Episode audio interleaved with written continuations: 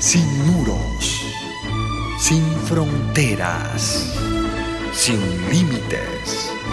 Radio Mundial Adventista, más que una radio, sembramos esperanza.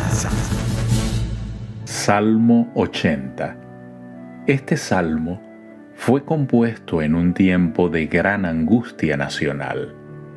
Es una plegaria para que Dios renueve sus mercedes para con su pueblo.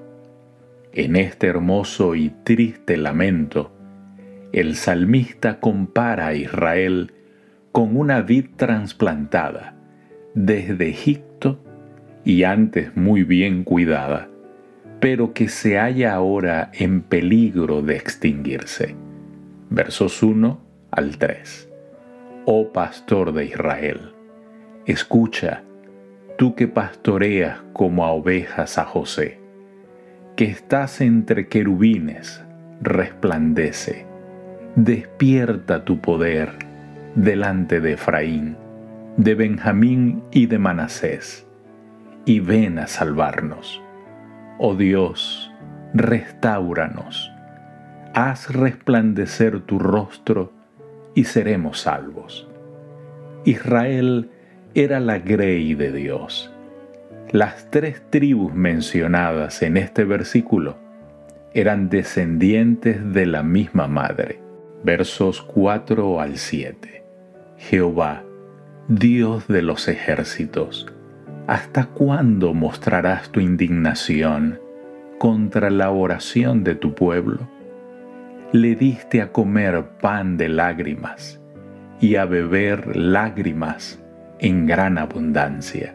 Nos pusiste por escarnio a nuestros vecinos y nuestros enemigos se burlan entre sí.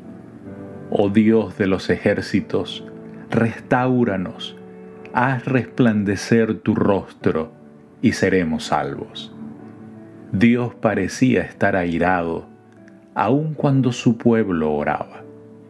No solo no escuchaba, sino que tampoco veía sus lágrimas, que en gran abundancia su pueblo hasta tenía que comer y beber en forma figurada, porque no tenía a su Dios que le consolara. Dios parece medir la angustia de ellos como quien sirve una bebida a otro.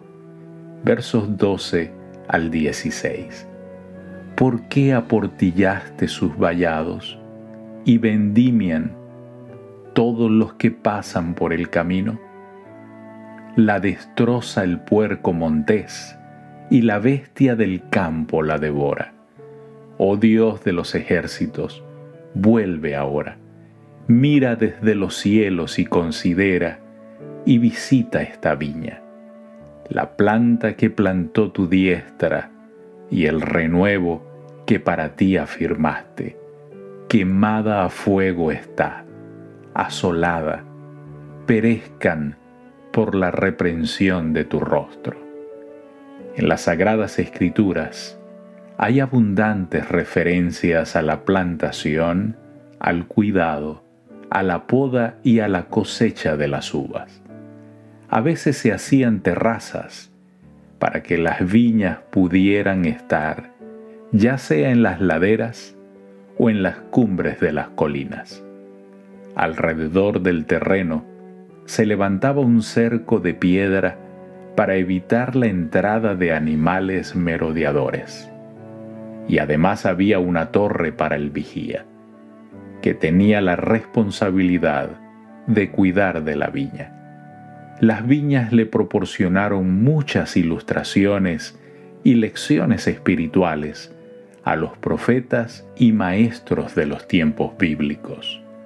Se comparaba a Israel con una viña que había sido trasplantada desde Egipto. Se decía que los hebreos rebeldes eran como una vid de buena clase que se había echado a perder. Cristo se comparó con una vid, cuyos pámpanos eran los discípulos y de quienes se esperaba dieran mucho fruto.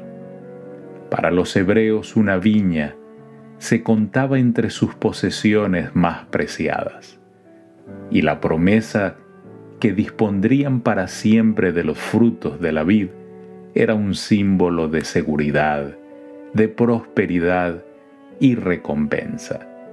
Aquí se describe la desolación de la viña, como si la hubieran arruinado con fuego y con hacha. Versos 18 y 19. Así no nos apartemos de ti. Vida nos darás e invocaremos tu nombre. Oh Jehová, Dios de los ejércitos, restauranos.